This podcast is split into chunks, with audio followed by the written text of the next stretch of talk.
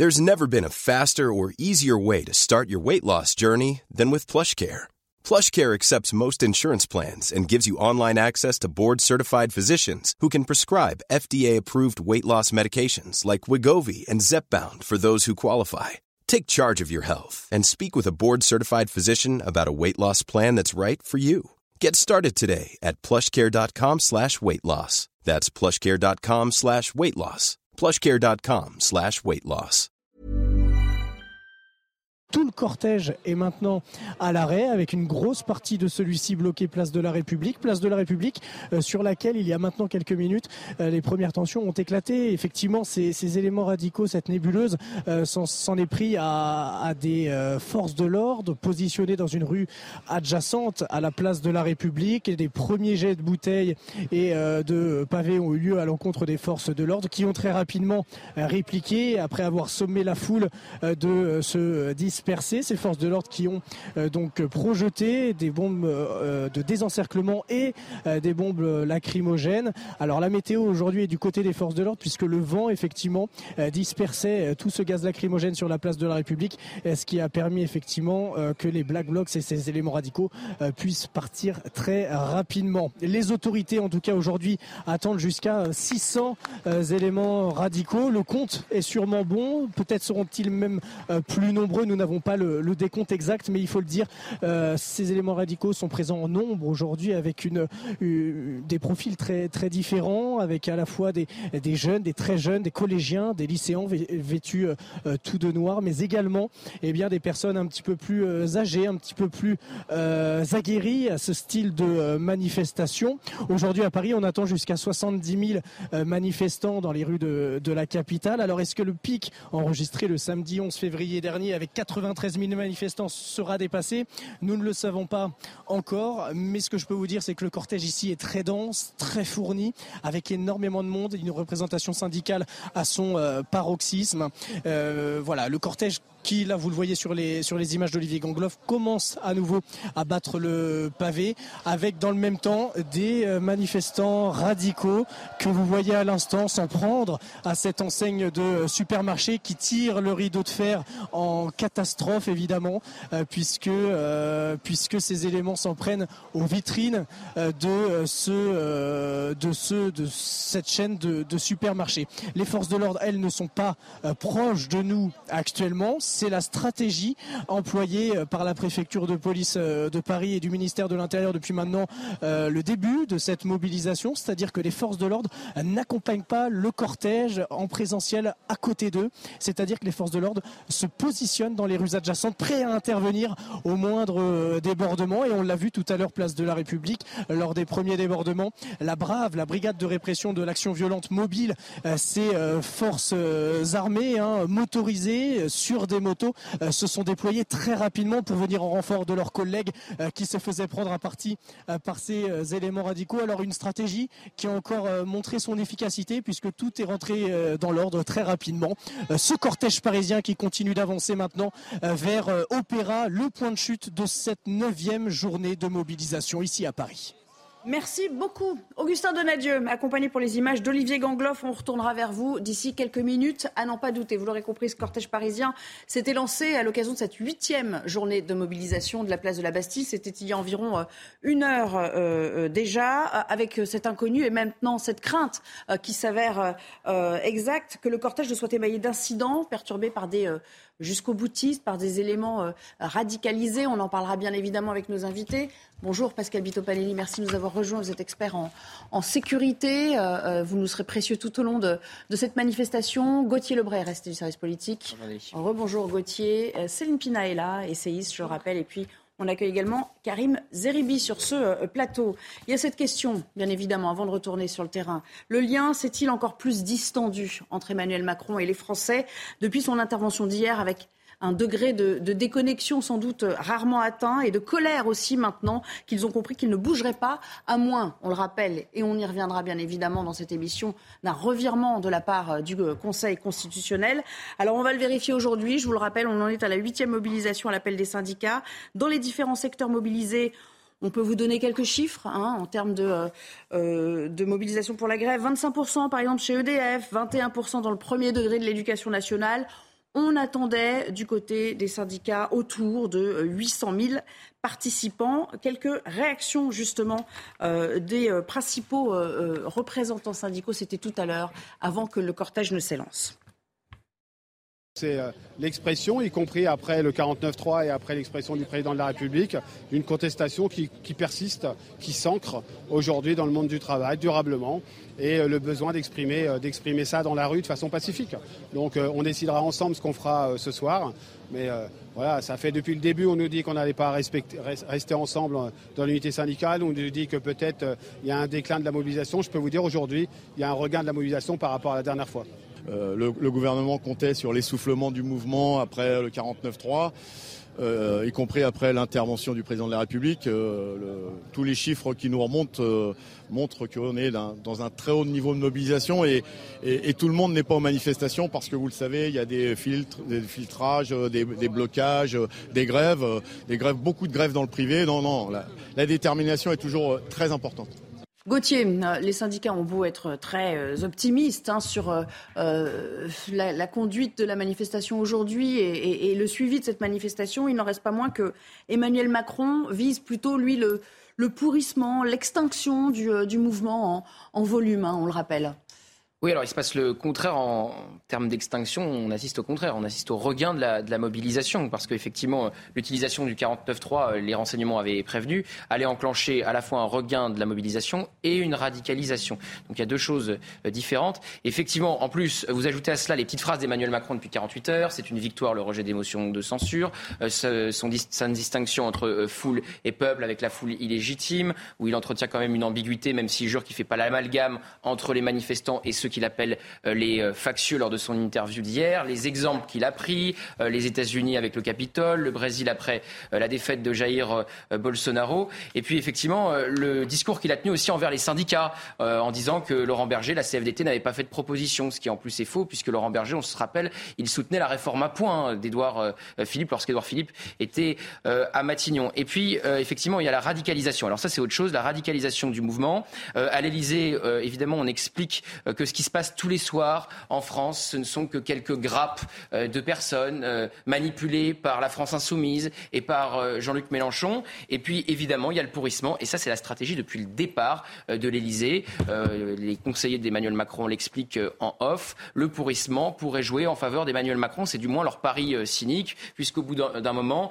l'opinion très opposée à cette réforme des retraites, quasiment 8 Français sur 10, 7 Français sur 10, pourrait en avoir marre des blocages et, et des violences et dans ce cas-là, arrêter de soutenir effectivement les mouvements de blocage, notamment dans, dans les raffineries, pour ne prendre que cet exemple-là. Et sur les blocages, les violences sont condamnées à la fois par la CGT et la CFDT. Mais sur les blocages, on voit euh, un discours depuis le départ entre la CFDT et la CGT qui n'est pas le même, puisqu'effectivement, euh, Laurent Berger est très attaché à la bataille de l'opinion et espère évidemment que l'opinion et les Français resteront derrière euh, la CGT et la CFDT. Sans parler du coup que ça induit aussi pour ceux qui se mobilisent, pour les salariés euh, qui ont défilé euh, euh, par huit fois, hein, on le rappelle, à Paris. il y a déjà eu quelques exactions avec une attaque d'une supérette boulevard Saint-Martin.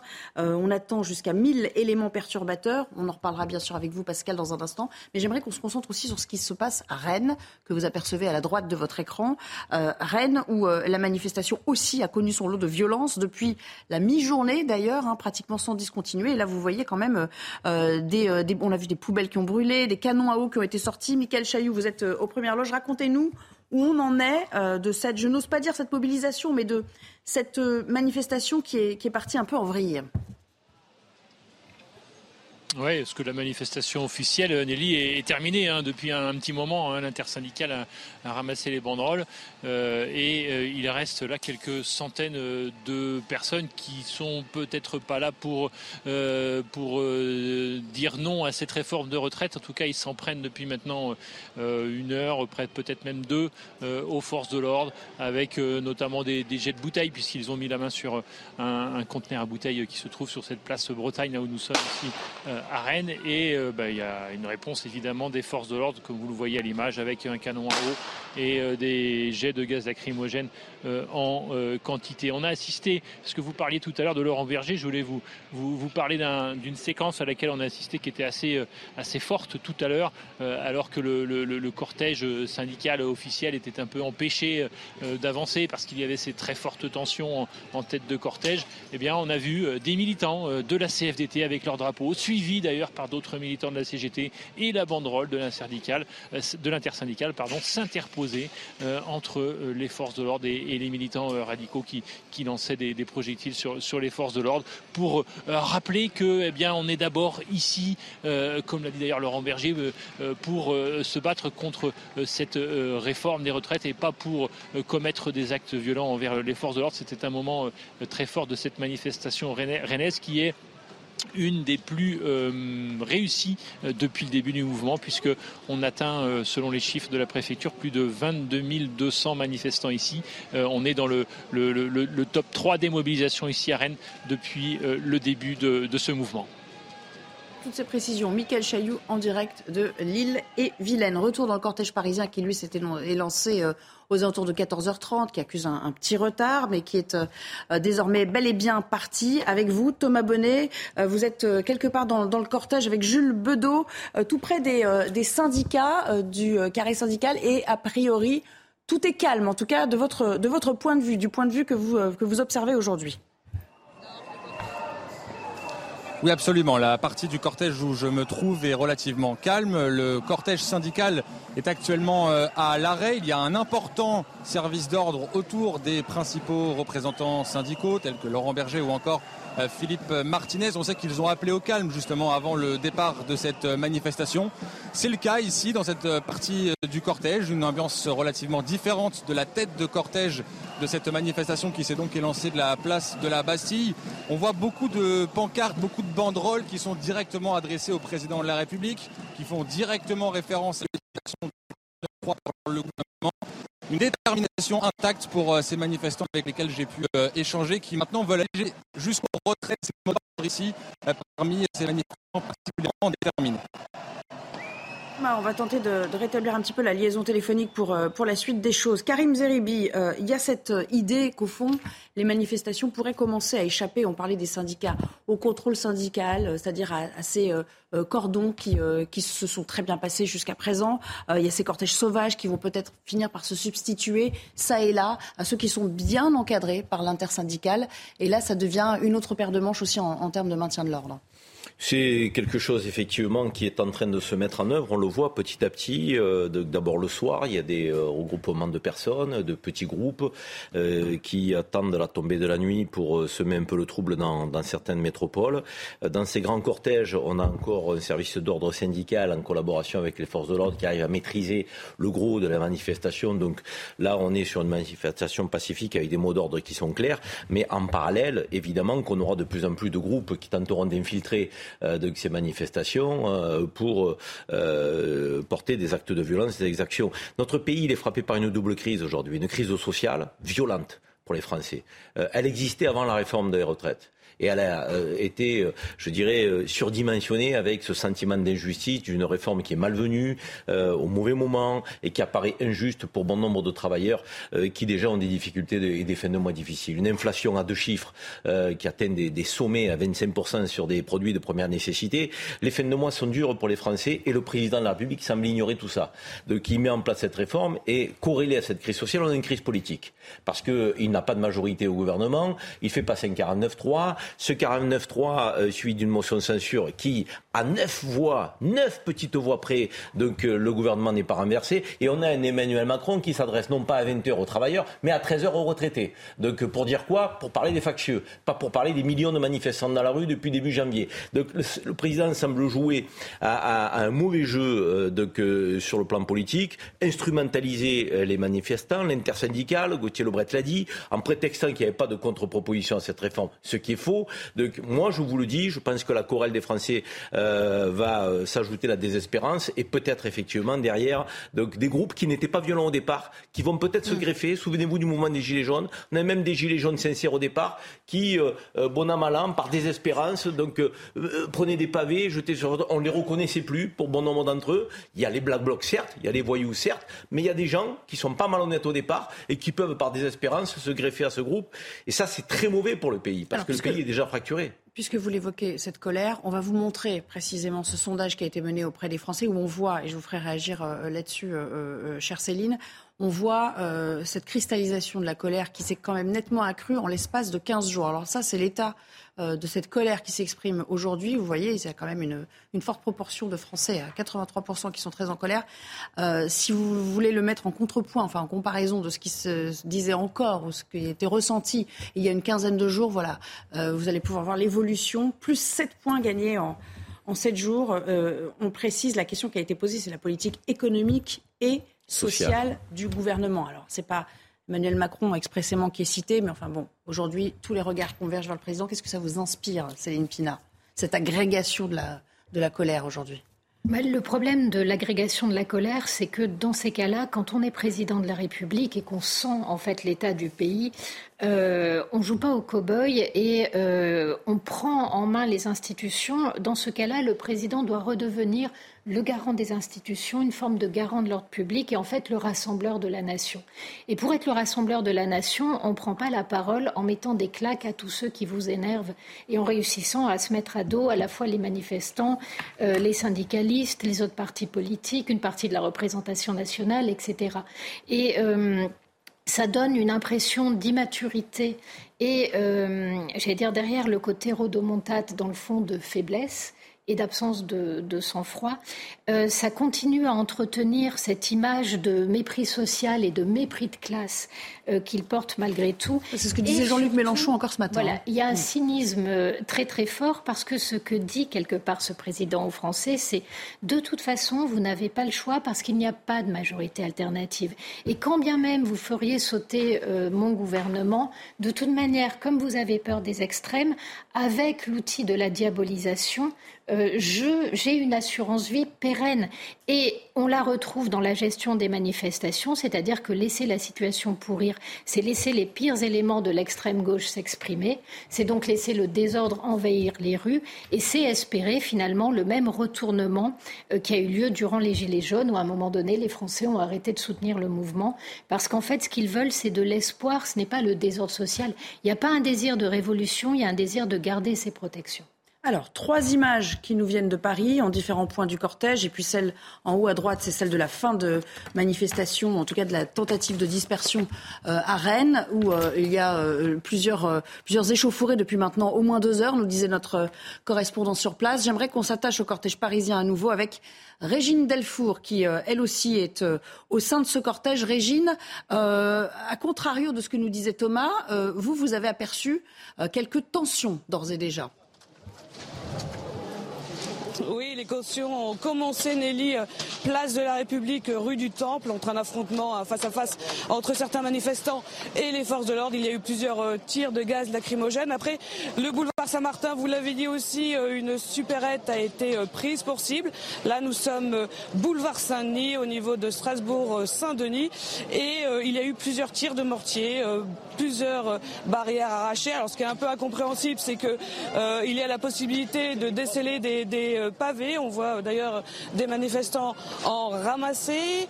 Ici, donc, nous sommes nous euh, vraiment au cœur, hein, au cœur du cortège avec tous ces manifestants euh, assez radicaux, dirons-nous. Et on sent, de toute façon que, que, la colère, que la tension monte d'un cran. Il y a énormément de slogans et de chants anticapitalistes, mais aussi, mais aussi anti-force de l'ordre. Là, à l'instant, je voyais un manifestant en train de prendre un pavé, essayer de le casser en deux pour avoir plus de munitions dans sa main. On entend encore évidemment les tirs de mortier. Donc voilà dans quel cortège nous nous trouvons, nous, dans quel endroit du cortège nous nous trouvons, où là, ils sont en train d'arracher aussi des barrières au niveau de, de l'avenue, là, du boulevard, en fait, de Strasbourg. Et on sent vraiment, Nelly, que ça peut partir très vite. Merci beaucoup, Régine. Et bien sûr, vous vous mettez à l'abri, ne prenez pas de risques inconsidérés, tandis qu'on voit que ces, ces barricades de fortune qui sont d'ores et déjà en train d'être érigées avec voyez, ces objets de, chantier ou de travaux parisiens. Hein. On le rappelle, il y a beaucoup de travaux dans Paris ces dernières années. Donc ça fait et forcément euh, des euh, euh, armes à destination. Ça peut faire très très hein. mal. Hein, une, barrière de cette, de cette nature. Pascal Bito-Panelli, tout le, enfin, le cocktail était réuni en somme pour que les choses démarrent sous, dans ce climat, sous ces auspices, malheureusement. Mhm. déjà parce que les services l'avaient anticipé, on l'a vu aussi dans le choix du dispositif euh, policier qui a été mis euh, sur pied. Il est plus conséquent que d'ordinaire. Euh, il y a plus d'éléments perturbateurs qui ont été identifiés que d'ordinaire. Je crois que les dernières mobilisations, on parlait de 300-400 personnes. Là, on est autour de 1000. vous pensez qu'aujourd'hui, on va atteindre un degré supérieur de violence? Oui, je le pense. Malheureusement, on ne peut que constater que la température monte un peu plus chaque jour et ouvre donc la porte à des violences multiformes, à une forme de contestation qui se radicalise de plus en plus. Donc euh, les services de renseignement euh, ont eu des codes de lecture assez alarmants. On aura beaucoup de monde euh, aujourd'hui qui risque d'être uniquement dans l'affrontement du black bloc, de l'ultra-radicalité. On voyait il y a quelques instants sur vos images des casseurs équipés, habillés pour aller à l'affrontement. Cette ranat. C'est pourquoi il a été décidé d'opter pour un dispositif très quantitatif, 5000 policiers à Paris, donc des forces de l'ordre depuis un moment qui sont sur la voie publique jour et nuit. Euh, à travers des formes de manifestations comme aujourd'hui qui sont organisées, mais qui vont commencer et qui ont déjà dérapé, et en soirée, comme l'a dit euh, justement Karim, avec une autre forme de manifestation, qui sont des manifestations sauvages avec un maintien de l'ordre très disloqué et des groupuscules dynamiques et mobiles face auxquels il est difficile de travailler. J'aimerais qu'on retourne à Rennes, puisque ces images nous parviennent en direct sous la caméra de Michael Chailloux. Michael, c'est euh, là c'est le cortège parisien, mais on va retourner à, on reste dans le cortège parisien. Euh, voyez ces images euh, où les, voilà, les braves et les, les, policiers qui ont été déployés, que vous évoquiez il y a un instant, sont dans un quasi face-à-face avec les éléments perturbateurs et on imagine qu'ils vont mettre en œuvre la politique qu'ils ont appliquée jusqu'ici, c'est-à-dire de charger pour aller interpeller euh, un élément en particulier, l'extraire et pouvoir euh, voilà, l'empêcher de, nuire. Ça, c'est un peu la, la doxa. Augustin Donadieu, est-ce que vous pouvez nous commenter ces images? Vous êtes aux premières loges. Oui, on est aux premières loges ici, à l'angle du boulevard Sébastopol, où trois, euh, trois chaînes de fast-food américaines bien connues se font face. Et ces éléments radicaux qui viennent à l'instant voilà, de jeter euh, maintenant non plus des pierres ou des pétards, mais bien des cocktails Molotov. Euh, c'est Black Bloc qui s'était positionné depuis 10 minutes, euh, bloquant toute la progression du cortège. Il se fomentait évidemment une attaque sur ces chaînes de restauration rapide, représentant pour elles le capitalisme, et ça n'a pas loupé. Ces Black Blocs ont donné l'assaut sur cette chaîne de restauration rapide. S'en est suivi un déploiement très rapide des forces de l'ordre, puisque vous le savez, elles sont très mobiles avec cette brave M, la brigade de répression de l'action violente euh, motorisée. Et à l'instant, vous le voyez, des, des, échauffourées et des affrontements entre ces éléments radicaux et les forces de l'ordre qui sont obligés euh, de reculer, puisque là, effectivement, les tensions euh, montent d'un cran avec effectivement des mortiers, mais vous le voyez également des pots de peinture et surtout, surtout euh, des cocktails, des cocktails Molotov qui font reculer ces, ces forces de l'ordre. C'est assez inédit depuis que nous couvrons ces, ces, manifestations. Les cocktails Molotov sont relativement rares hein, à l'encontre des forces de l'ordre, mais là, visiblement, ces éléments radicaux présents en nombre, eh bien, ont pu préparer ces cocktails Molotov au milieu de cette foule très compacte, très euh, compliqué à contrôler euh, par les euh, autorités. Regardez, je vais demander à Olivier Gangloff de filmer ces forces de l'ordre qui reculent, obligés de reculer dans les rues adjacentes. Et vous le voyez, ce boulevard de Sébastopol, de Sébastopol qui est en train de, s'enflammer avec peut-être un feu de, de, poubelle très conséquent, une fumée noire très épaisse qui se disperse dans l'air de de la capitale. Voilà, la situation pour le moment n'est pas contrôlée par les autorités puisque ce boulevard de Sébastopol est complètement eh bien, donné en quelque sorte à ces Black Blocs qui sont en train d'ériger des barricades ici pour empêcher la progression des forces de l'ordre et pour empêcher surtout de pouvoir protéger ces chaînes de restauration rapides américaines et les banques présentes ici. Si on peut vous garder euh, juste deux secondes le temps de nous dire, parce qu'on aime bien euh, évidemment avoir un élément de comparaison par rapport aux autres mobilisations, quand ça avait commencé à dégénérer, on parlait d'une centaine d'individus. Là, vous avez le sentiment que ce nombre est plus conséquent aujourd'hui? Bien plus conséquent, Nelly. Effectivement, les autorités s'attendaient à 600, 600 euh, éléments radicaux. de, mon simple avis, nous sommes à bien plus de 600. Nous serions même en mesure de dire que euh, ces euh, éléments radicaux dépassent euh, le millier. La situation qui devient très rapidement incontrôlable. Vous l'entendez, vous le voyez tout autour de nous. Et contrairement effectivement aux autres journées de mobilisation, c'est ce que l'on se disait à, l'instant avec Olivier Gangloff qui, tient cette, caméra et qui vous fournit ces images, c'est que la foule est tellement dense et le nombre d'éléments radicaux est tellement important par rapport aux, dernières journées de mobilisation qu'il est très compliqué euh, bien de contenir toute cette foule malgré un déploiement policier conséquent. Je vous le rappelle, 5000 forces de l'ordre déployées dans la capitale. C'est quasiment le même nombre que lors des dernières journées de mobilisation, mais avec un nombre d'éléments radicaux sûrement multiplié par deux ou trois. Le compte n'y est pas. Et regardez, ces, forces de l'ordre qui ont reculé il y a quelques instants euh, ne protègent plus euh, pour le coup ce boulevard de Sébastopol et cette enseigne de, fast-food qui est complètement prise à partie. On ne peut pas s'approcher malheureusement et pour des raisons évidentes euh, de sécurité. Et voilà, les forces de l'ordre qui font usage à l'instant de bombes lacrymogènes pour pouvoir tenter de disperser la foule. On reste bien sûr sur vos images et on continue de les commenter avec notre spécialiste du maintien de l'ordre, de la sécurité, euh, Pascal Bito Panelli. Il, euh, il, évoquait un nouveau modus operandi, en l'occurrence euh, l'emploi de cocktails Molotov en soi. C'est une, une, fabrication, enfin c'est une arme de fabrication artisanale, pas très difficile à composer, à mettre, à mettre sur pied, mais qui peut faire d'intenses dégâts. Hein. Et ça, c'est un fait nouveau, comme il le disait à l'instant. Oui, c'est assez nouveau. On monte le curseur de la violence. Hein. On est dans un contexte de guérilla urbaine. On n'est plus sur du service d'ordre. On monte également euh, au niveau de leur public tout de suite dans le degré. On est dans le rétablissement de l'ordre, c'est-à-dire le troisième degré, avec des gens ultra radicalisés qui arrivent sur zone avec du matériel offensif, des armes, des cocktails Molotov, des ustensiles de jet, voire des outils pour déceler les, paris, les pavés et qui vont aller au contact ou voir du matériel dit défensif, c'est-à-dire des masques à gaz et des lunettes de, ski ou de natation pour se protéger du gaz. Ils viennent au combat, ils viennent casser les vitrines, le symbole du capitalisme et par transfert s'attaquer aux unités de force mobile. On va donc avoir une journée à Paris euh, très en tension et très mouvementée. Regardez cette image euh, assez euh, impressionnante.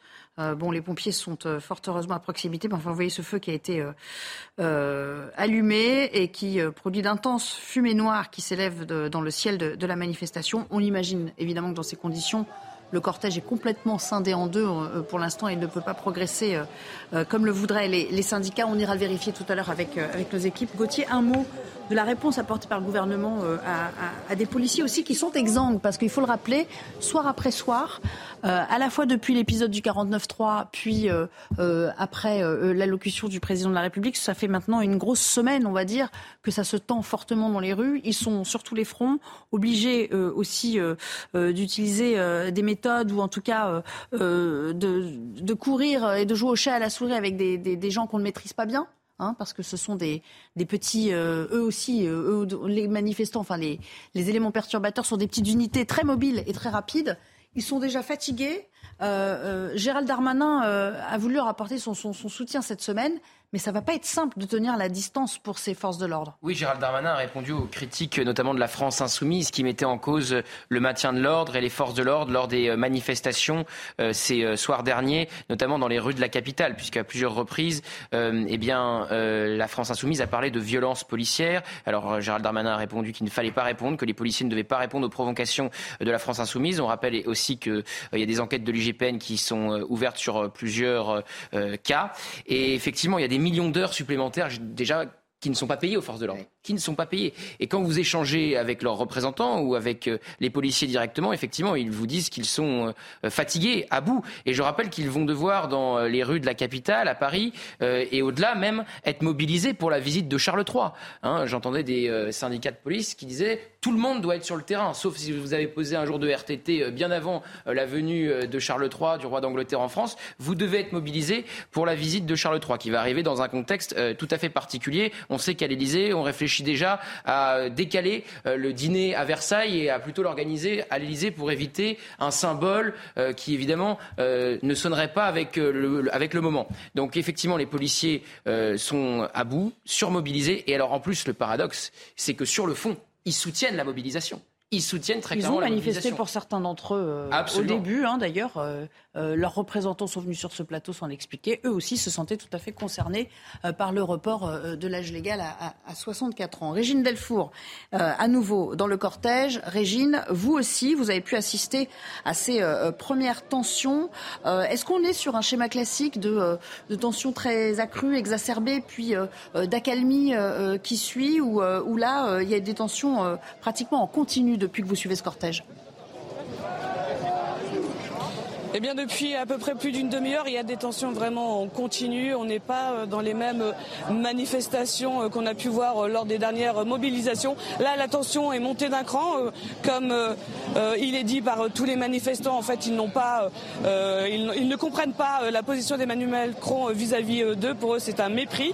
Et, là, il y a énormément d'éléments radicaux. On est toujours boulevard de Strasbourg. D'un côté, vous aviez Augustin Donadieu qui était sur l'attaque d'un restaurant de restauration rapide. Nous, nous étions sur l'autre des barricades étaient érigées. Il y avait un feu, ce feu qui avait une épaisse fumée noire. Les pompiers ont pu venir l'éteindre. Mais ce qui était très étrange, c'est qu'en fait, on n'a pas vu de force de l'ordre très, très proche, ce qui est assez étonnant. On ne sait pas si euh, elles sont, euh, elles sont un peu perdues. Elles sont euh, parce qu'en fait, bon, ils pensaient peut-être pas qu'il y allait y avoir ce genre de tension. Le problème, Nelly, c'est que sur tout le long du trajet, vous avez des barrières. Il y a euh, des pierres, il y a des pavés. il y a plein de choses qui peuvent aider évidemment euh, les manifestants pour, euh, comme jet de projectiles, comme jet de barricades, et pour continuer pour, à, faire ce genre d'action. Et là, on le sent, on le sent vraiment que, que la tension est là et ça ne va pas s'arrêter.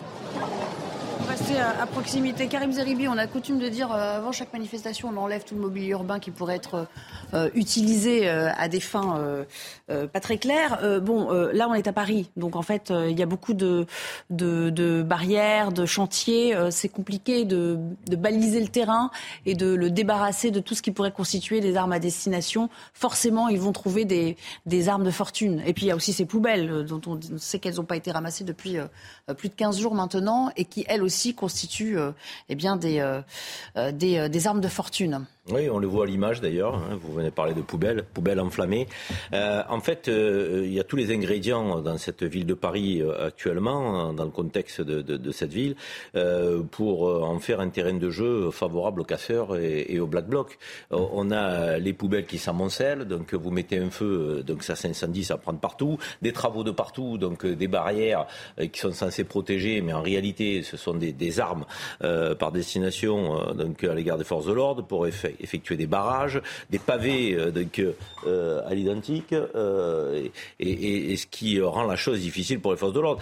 Les forces de l'ordre, c'est stratégique aussi leur positionnement. Hein. Donc c'est pas parce qu'ils ne sont pas au front qu'ils sont absents ou qu'ils se sont perdus, comme ça, ça peut être dit. Là, je veux dire, on joue au chat à la souris. Il y a des guet-apens qui leur sont tendus. Parfois, ils reculent pour mieux avancer ou pour attendre des renforts.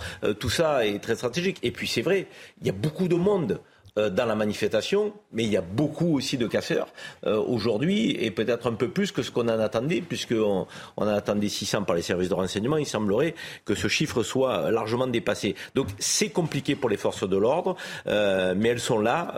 je pense qu'il n'y a pas de, de, de, souci à se faire là-dessus. Elles, elles, le chargeront lorsqu'elles pourront charger, elles feront les interpellations lorsqu'elles pourront le faire, et ça a été dit par Gauthier Lebret, les forces de l'ordre sont là aussi pour protéger les manifestants, les vrais si je puis parler ainsi, parce que euh, les syndicats de police appellent à manifester contre cette réforme. Lorsqu'ils sont en repos, ils font partie des cordons de sécurité des syndicats, et lorsqu'ils sont en service, ils sont en collaboration avec les compagnies républicaines de sécurité, euh, les gendarmes mobiles, les compagnies départementales d'intervention, les CSI.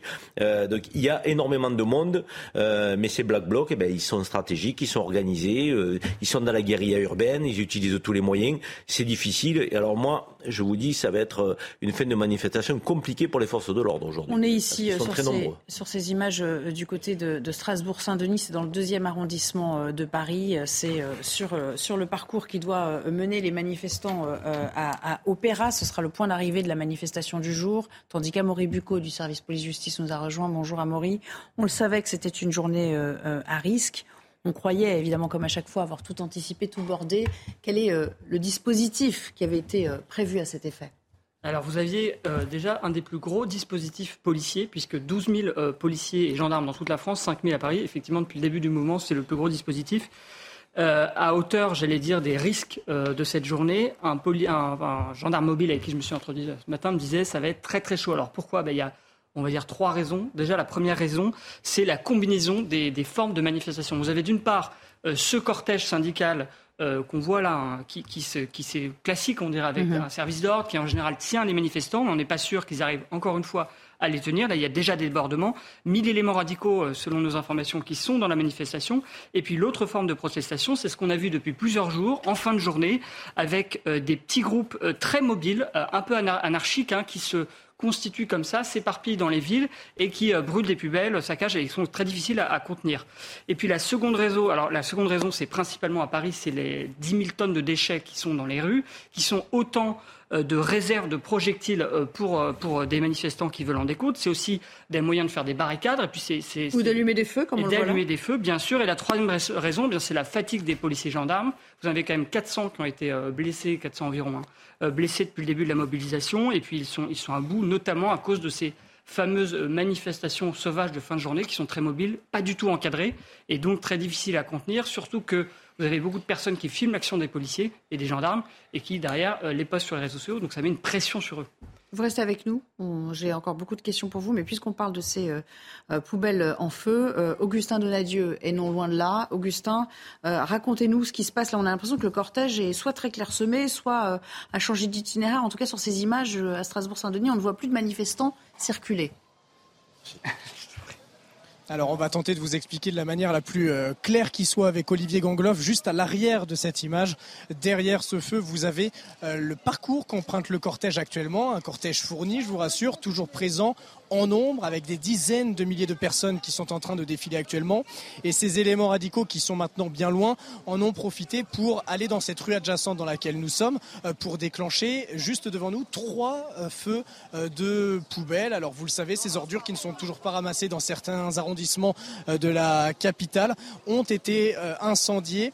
Et ces forces de l'ordre qui ont tenté tout à l'heure de protéger ces enseignes de fast-food pris pour cible par les éléments radicaux, ces forces de l'ordre ont dû battre en retraite très rapidement au, au premier jet de, cocktail euh, Molotov. Ces forces de l'ordre qui, pour le coup, ne pouvaient plus intervenir dans des, dans des conditions de sécurité suffisantes et qui donc se sont euh, positionnés dans cette rue que vous voyez actuellement à l'image. Alors la stratégie est toujours la même. Euh, ces forces de l'ordre qui viennent de passer sur notre droite suivent le cortège via les rues adjacentes pour essayer de, de suivre les différentes dégradations et les différentes violences qui pourraient émailler cette progression du, du cortège. Des forces de l'ordre qui tout à l'heure, euh, vous l'avez entendu sur l'antenne de CNews, ont été euh, pris pour cible euh, dès lors qu'elles se sont déployées au niveau du boulevard Sébastopol, des jets de pavés, de bouteilles et encore une fois de cocktails Molotov, des cocktails Molotov qui il est vrai, ont donné l'avantage à ces, black blocs qui en ont profité pour saccager les vitrines et mettre le feu, encore une fois, comme vous le voyez sur ces images d'Olivier, mettre le feu, à, ces, poubelles qui jonchent encore les rues de la capitale. Augustin, tout à l'heure. Euh, euh, Pascal Bitopani, peut-être une précision par rapport à ce que vous apercevez et aussi au mouvement hein, opéré par, euh, par ces forces de la, de la Brave. Ça, c'est classique. Ils, opéraient déjà de la sorte dans les autres mobilisations à emprunter des rues adjacentes pour pouvoir peut-être progresser plus vite et aussi aller sur les points chauds.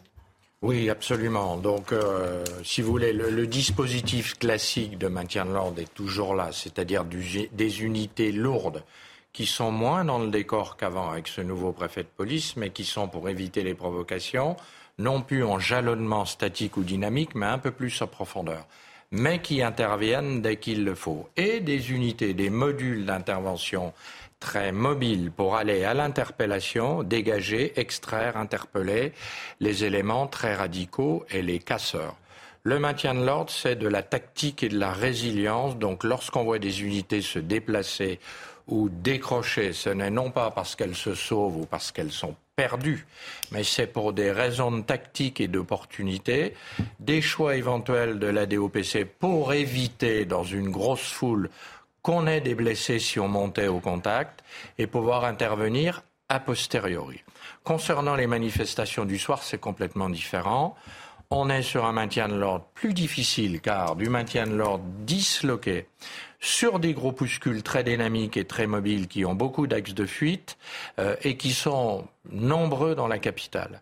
Donc c'est compliqué pour les forces de l'ordre qui savent faire, mais c'est compliqué parce que c'est des gros engagements, c'est des gros engagements physiques, des gens qui travaillent des fois deux jours de suite, qui dans une soirée, je, je, je parle souvent de trois chiffres, 15, 30, 15, euh, c'est malheureusement dérisoire, sont euh, à 22 heures, à 15 heures de service ont 30 kilos sur le dos et ont déjà couru au marché 15 kilomètres.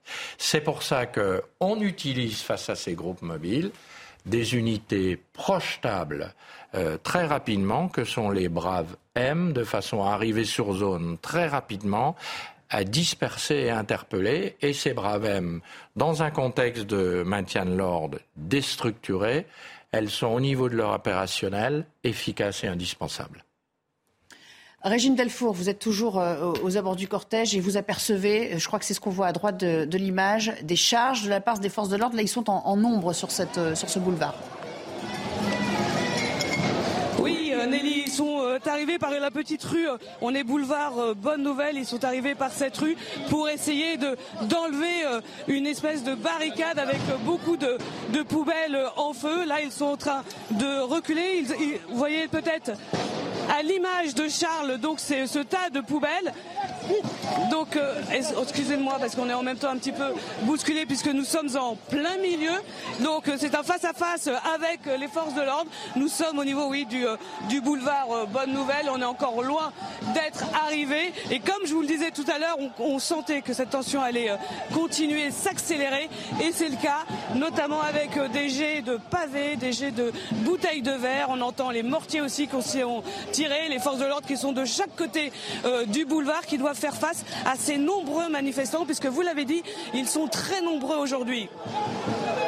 Régine, merci beaucoup. Euh, protégez-vous quand même, parce que là, vous êtes vraiment au cœur de l'action quand même. On, le rappelle sur ces images. Céline Pina, un petit mot de commentaire sur euh, Emmanuel Macron. Euh, ne peut pas ne pas savoir évidemment ce que sa prise de parole peut induire aussi comme réaction derrière. Est-ce qu'il n'y a pas un risque aussi que le lien soit rompu avec des forces de l'ordre déjà exsangues, à qui certes il fait confiance et, euh, à qui on confie une, mission qui est, la leur, mais, euh, mais qui, euh, rappelez Gauthier, ont manifesté eux aussi pour la défense de, leurs droits sociaux et, et, qui sont déjà très très fatigués. Est-ce qu'il n'y a pas une rupture à plusieurs niveaux qui risque de s'opérer? Euh, je pense que la, grande chance que l'on a, c'est qu'on a des forces de l'ordre qui sont profondément républicaines et qui font vraiment le distinguo entre leur rôle public, leur rôle de, maintien de l'ordre et leurs opinions privées, et qui peuvent tout à fait concilier euh, un regard citoyen sur les retraites et euh, la mission qu'on leur confie et le devoir dont ils sont les, héritiers. Je crois que c'est ce que l'on voit. Donc je ne pense pas que euh, Emmanuel Macron soit menacé, soit menacé par un entre guillemets lâchage des forces de l'ordre. En revanche, ce qui est peut-être un petit peu plus compliqué, euh, c'est qu'aujourd'hui, il mène un double jeu qui est extrêmement cynique. C'est-à-dire que l'avantage de l'extrême gauche, et notamment de LFI, c'est qu'elle est dans l'appel à la violence, dans une forme de rêve de révolution dont les Français ne veulent pas. Donc c'est une opposition qui ne pourra jamais déboucher sur quoi que ce soit, mais qui en même temps, de fait, met tellement de désordre et de violence dans la rue qu'elle légitime l'appellation, entre guillemets, de cercle de la raison que s'est donné aujourd'hui le, pouvoir macronien. Et de l'autre côté, l'extrême droite grossit, euh, marque de plus en plus de points, mais pour, l'instant, il n'est pas encore une menace au point de pouvoir gouverner seul.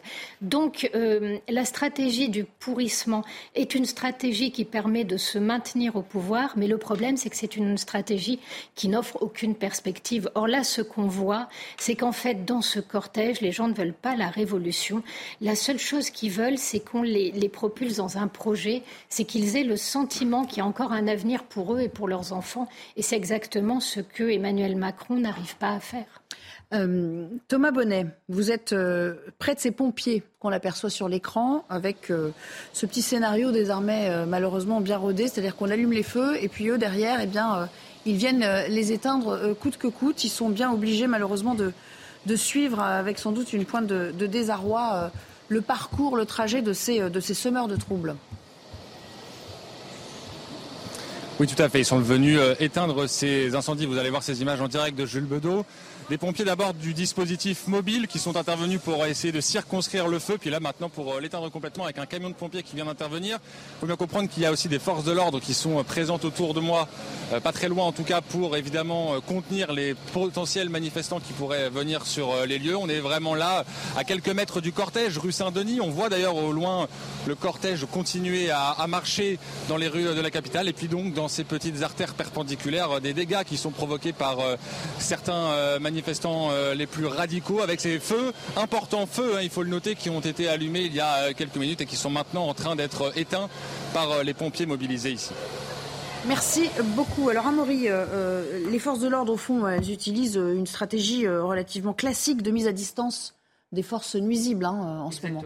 Oui, tout à fait. Avec, bah, ça, c'est un peu la méthode Nunez, comme on dit, c'est-à-dire qu'effectivement, euh, jusqu'ici, ça s'était plutôt quand même bien passé. Hein, les, cortèges syndicaux, il y avait les services d'ordre qui faisaient le travail, comme on dit, euh, avec effectivement donc des, policiers et gendarmes qui se tiennent euh, loin des manifestants pour pas les exciter hein, et pour que pour les laisser un peu libres de leur mouvement, avec néanmoins quand même des, interventions ciblées, notamment des braves euh, lorsqu'il s'agit d'aller euh, chercher des, individus euh, turbulents comme des black blocs. Alors là, on sait que, c'est ce que je disais tout à l'heure, il y a à peu près 1000 éléments radicaux qui seraient présents dans cette manifestation. Vous avez eu quand même 2000 contrôles en amont du déroulement de la manifestation. La manifestation qui a commencé à 14h25 et 5 interpellations. Ça, c'est les dernières informations que nous avons de la préfecture de police de Paris. Oui, mais les contrôles, le problème, c'est que ça ne permet pas de, de tout verrouiller, Karim Zeribi, parce que le contrôle, euh, euh, on voit très bien que les objets de fortune, ils sont sur place. Et puis on a vu encore une fois de multiples jets euh, sur ce boulevard Bonne Nouvelle de, de cocktails Molotov. Donc de toute façon, on a l'impression que, quel que soit la doctrine adoptée, et même en admettant qu'elle soit efficace, il y aura toujours euh, quelque chose qui échappera à leur contrôle. On peut toujours trouver des objets de fortune. Il y hein. a eu 4000 contrôles lors de la dernière manifestation, grande manifestation. Donc les contrôles en amont, ils existent. Euh, alors ils permettent effectivement euh, parfois quelques interpellations, ils permettent de retirer de quelques ustensiles qui peuvent servir d'armes ici ou là.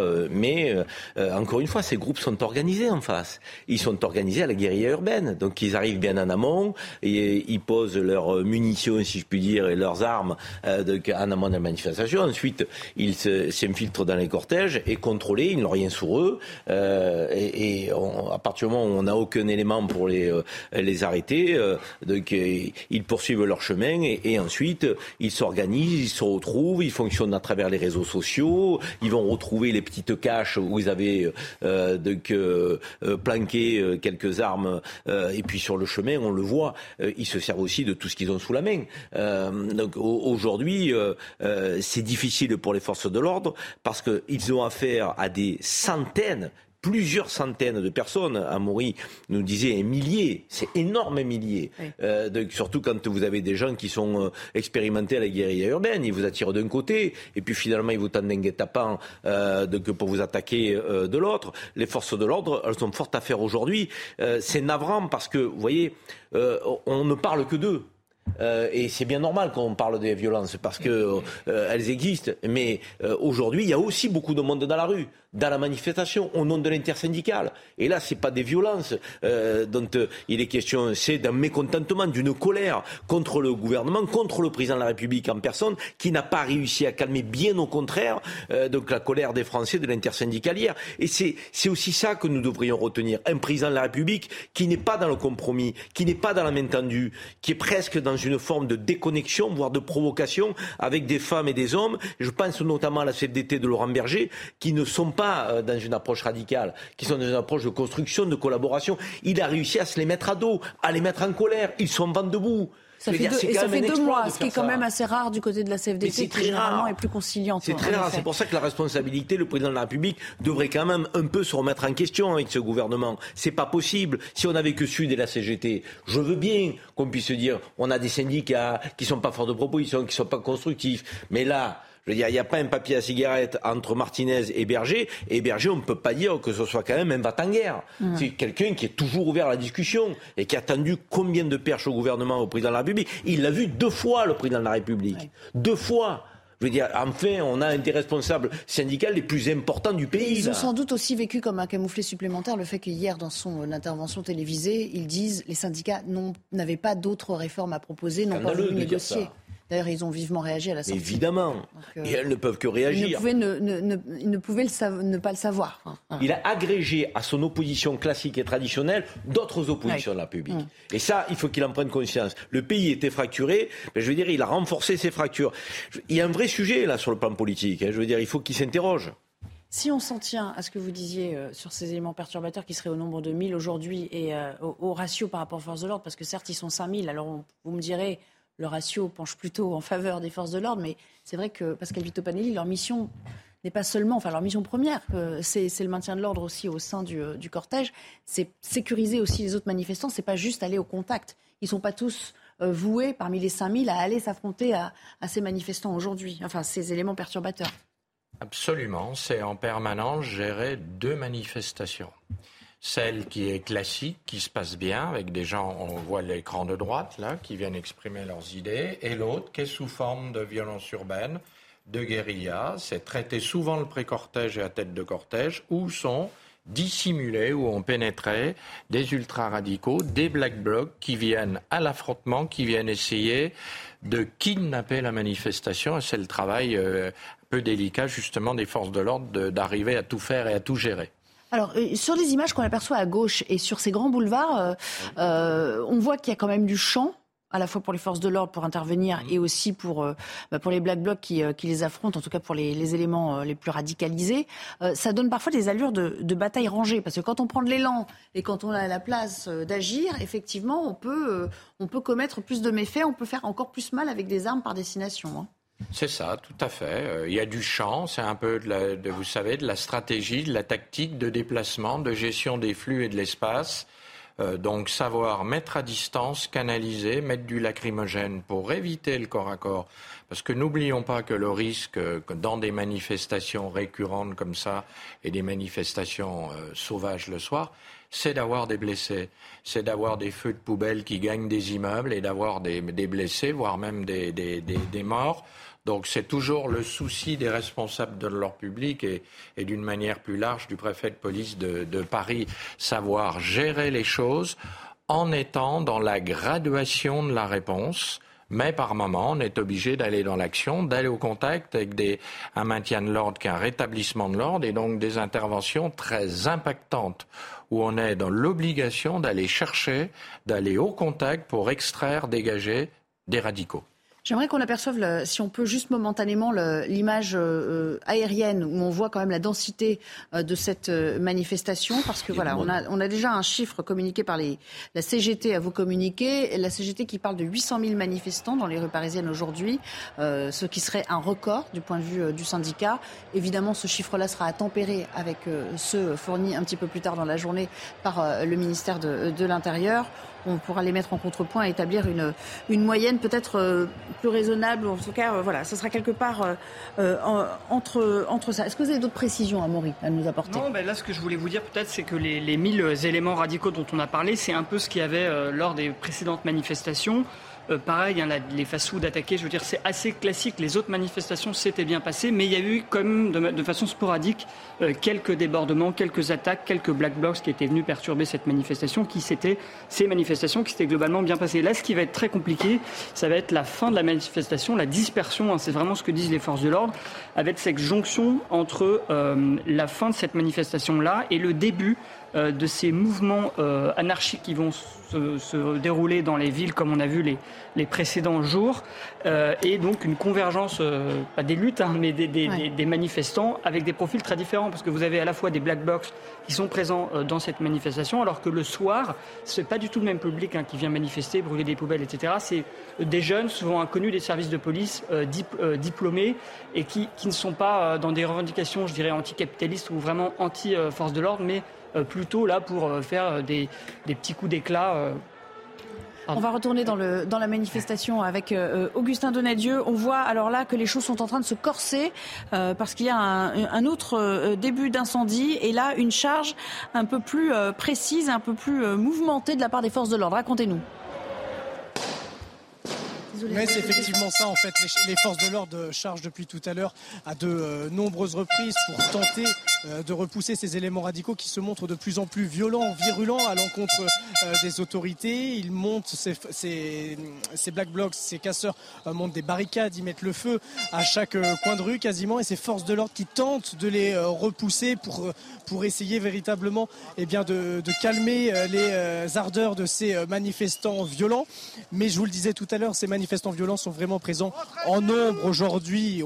les autorités en attendent plus de 600. Ils sont bien plus d'un millier à commettre des actes délictueux ici dans les rues de, la capitale. Ils s'en prennent aux vitrines des, grands magasins, des chaînes de, fast-food, mais également au mobilier urbain. Évidemment, tous les abribus euh, sont détruits sur le parcours de, ce cortège. Euh, les poubelles sont incendiées et les forces de l'ordre qui euh, tentent à coups de jets de gaz lacrymogène, à coups de bombes de désencerclement, qui tentent de les repousser à tout prix, mais à chaque fois, euh, ces euh, militants radicaux, ces casseurs euh, prennent le dessus et continuent de, gagner du terrain ici dans la capitale. Suite, euh, Amaury Bucco, parlons aussi de la réponse des pouvoirs publics à la fois en termes bon, effectivement d'interpellation, mais un peu plus loin dans la chaîne, la réponse pénale. On ne cesse de parler de la réponse pénale.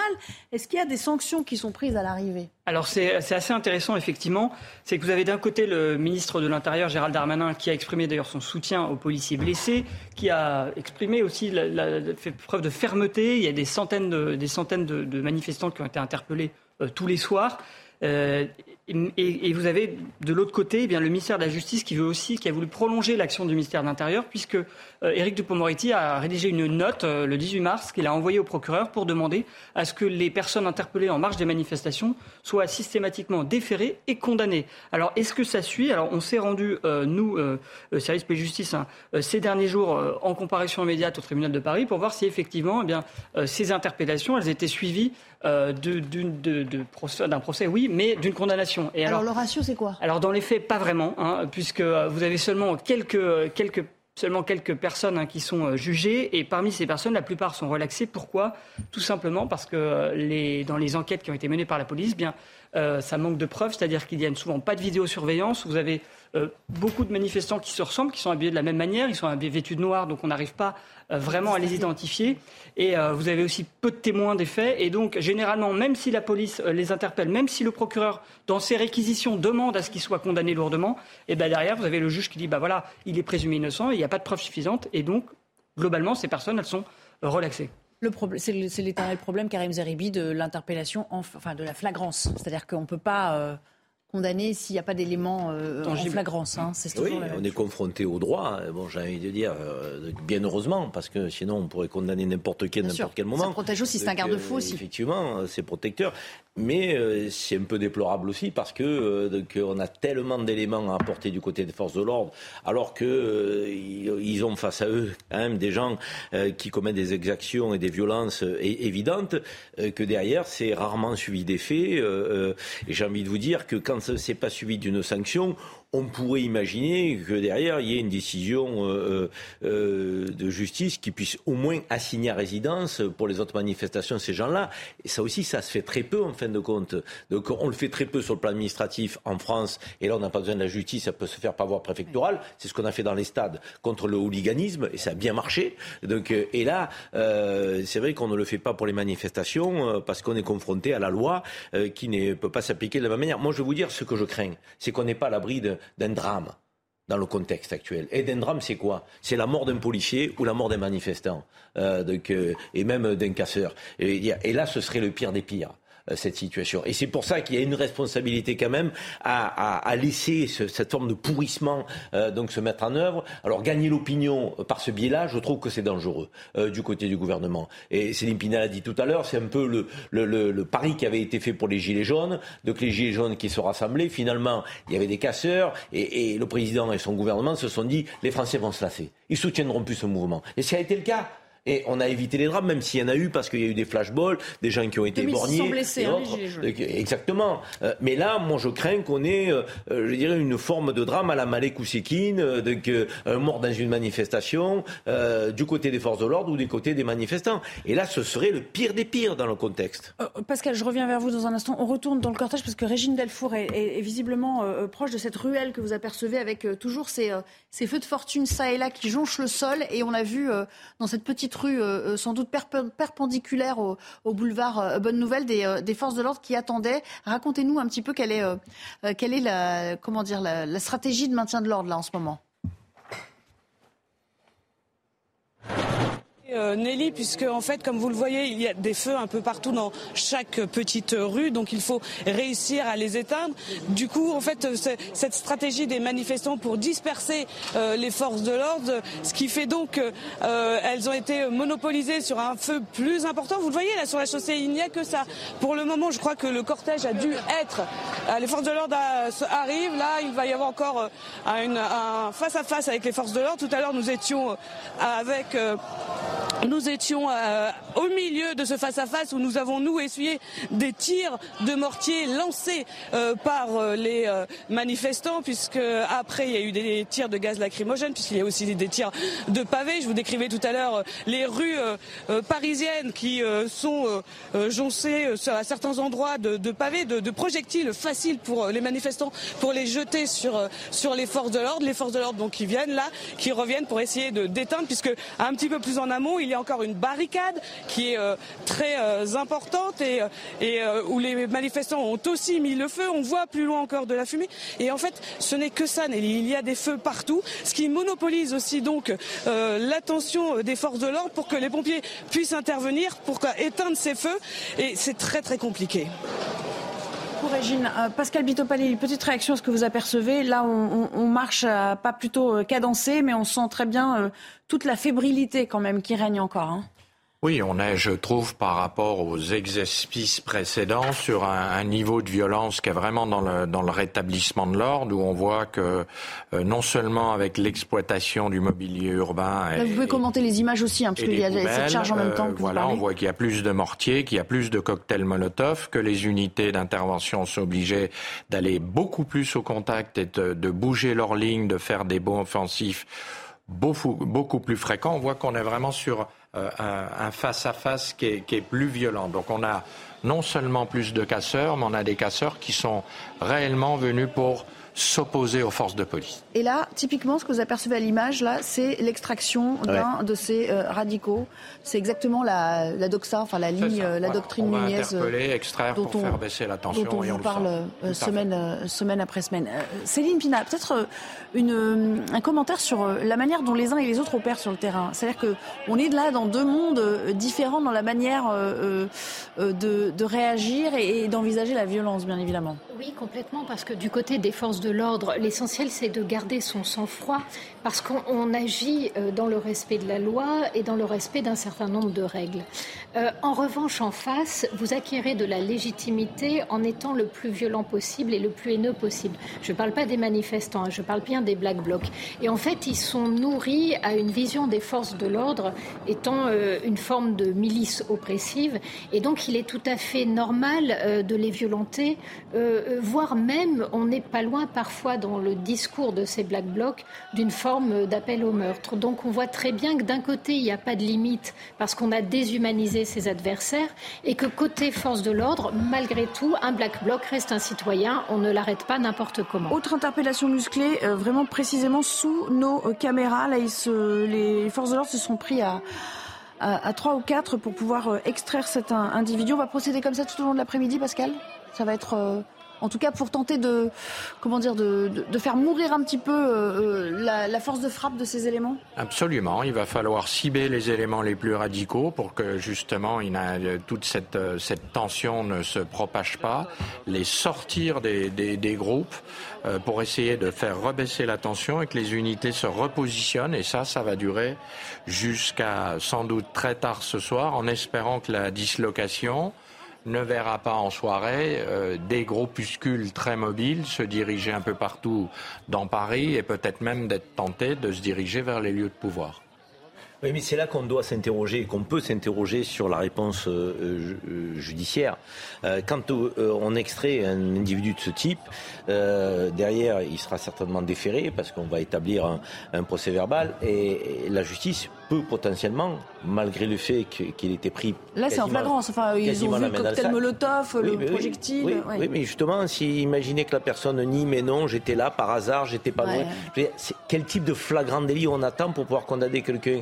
Il, y a un vrai sujet sur ce genre de manifestation. Parce que c'est compliqué pour les forces de l'ordre. Mais là, je veux dire, ils n'ont pas extrait quelqu'un pour se faire plaisir. On voit bien qu'il a les lunettes, qu'il est apparenté, euh, qu'il est en action, ce casseur. Donc on l'arrête. Si demain il nie à la barre et il explique qu'il était là euh, que par inadvertance, qu'on l'a confondu. Mais il y a le témoignage de, du policier qui est impliqué dans l'extraction aussi, ce jour-là. Il, est assermenté, le policier, donc sa parole est censée valoir euh, force. Il y a un contradicteur ce jour-là, donc normalement, euh, voilà. Si, ça suffisait, je pense qu'on aurait beaucoup plus de condamnations.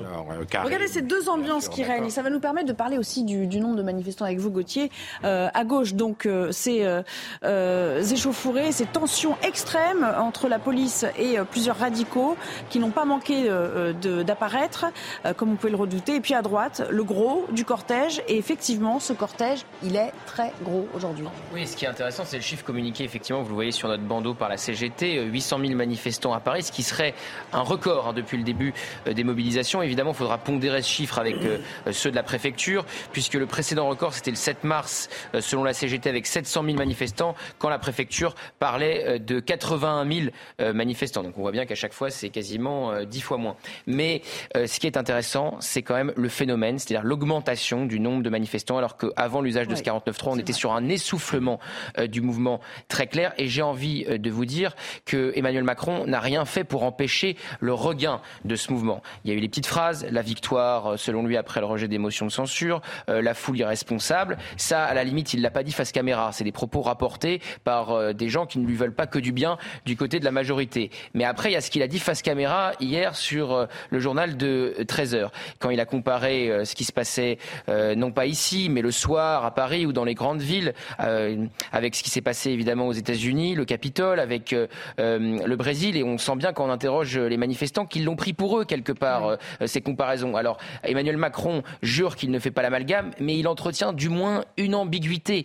Et évidemment tout ça, eh bien, permet aux syndicats de faire le plein. J'entendais sur notre antenne des syndicats qui Emmanuel Macron après son intervention d'hier en disant que c'était celui qui permettait le plus la mobilisation euh, d'aujourd'hui avec sans doute euh, un record depuis le début euh, du mouvement. Donc voilà, Emmanuel Macron n'a rien fait pour apaiser, ça c'est très clair et c'est fait sciemment. Emmanuel Macron est un très fin politique et quand vous échangez encore une fois avec son entourage comme j'ai pu le faire, très clairement, il y a la stratégie du pourrissement qui est mise sur la table avec, il l'espère, euh, l'opinion qui pourrait non pas venir soutenir leur réforme des retraites, ça c'est très clair que non, mais être lassé euh, des blocages, des violences et de ce mouvement. Pour l'instant, il n'y a pas de lassitude. Ça a plutôt euh, revigoré les troupes, comme l'expliquait très bien, le démontrait bien Gauthier à l'instant. Puis surtout, la stratégie du pourrissement Après tout, pourquoi pas En politique, le cynisme, ça peut être utile. Mais il faut encore faut-il avoir une porte de sortie.